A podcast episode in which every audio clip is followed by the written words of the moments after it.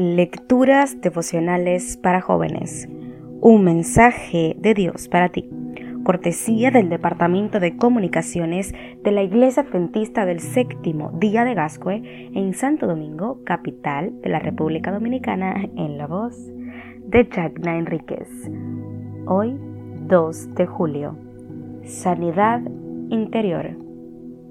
Él sana a los que tienen roto el corazón y les venda las heridas. Salmo 147, versículo 3. Ya tenía varios años de casada y no había podido tener un bebé. Era su más grande ilusión. Deseaba vivir esa hermosa experiencia de quedar embarazada, ver crecer su vientre y sentir la criatura desarrollándose dentro de ella. Se paraba frente al espejo y se imaginaba con varios meses de embarazo, usando ropa de maternidad, y así su ilusión crecía cada día. Hizo todo lo que estaba a su alcance. Se sometió a un riguroso y costoso tratamiento. Dedicó tiempo a orar y pidiéndole a Dios que le regalara un hijo.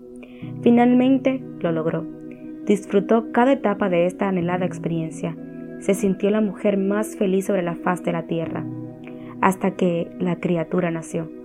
Era un bebé con síndrome de Down. Recuerdo el día que le encontré. Su mirada era triste. No se le notaba la alegría que exhibe una mujer que es madre por primera vez. La saludé y le pregunté por su hijo. Me miró con sus ojos negros, limpios y sin brillo de tanto llorar. Sin decir ninguna palabra, pasó de la sala a la habitación, y cuando regresó, trajo en sus brazos un manojo envuelto en blancas y mullidas cobijas.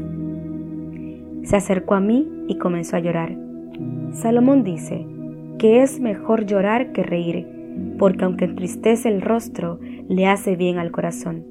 Eclesiastés capítulo 7, versículo 3. Hoy ella puede entender ese pasaje.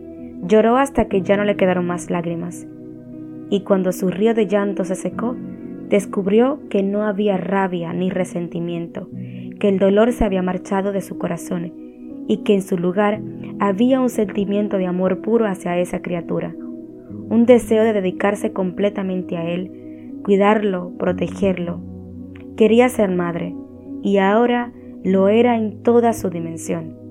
Mi hijo en estas condiciones ha hecho que en mi ser desaparezcan muchos sentimientos que nunca debieron estar ahí y que florezcan otros que no estaban y que hoy me hacen ser mejor persona, me dijo. A veces la sanidad que necesitamos es profunda, es del interior y de nuestra forma de ver la vida. Y aunque nuestro mundo no siempre sea perfecto, Dios utiliza las imperfecciones para enseñarnos grandes lecciones y hacernos mejores personas. ¿Te gustaría hoy pedirle a Dios que te dé la verdadera sanidad? Dios te bendiga.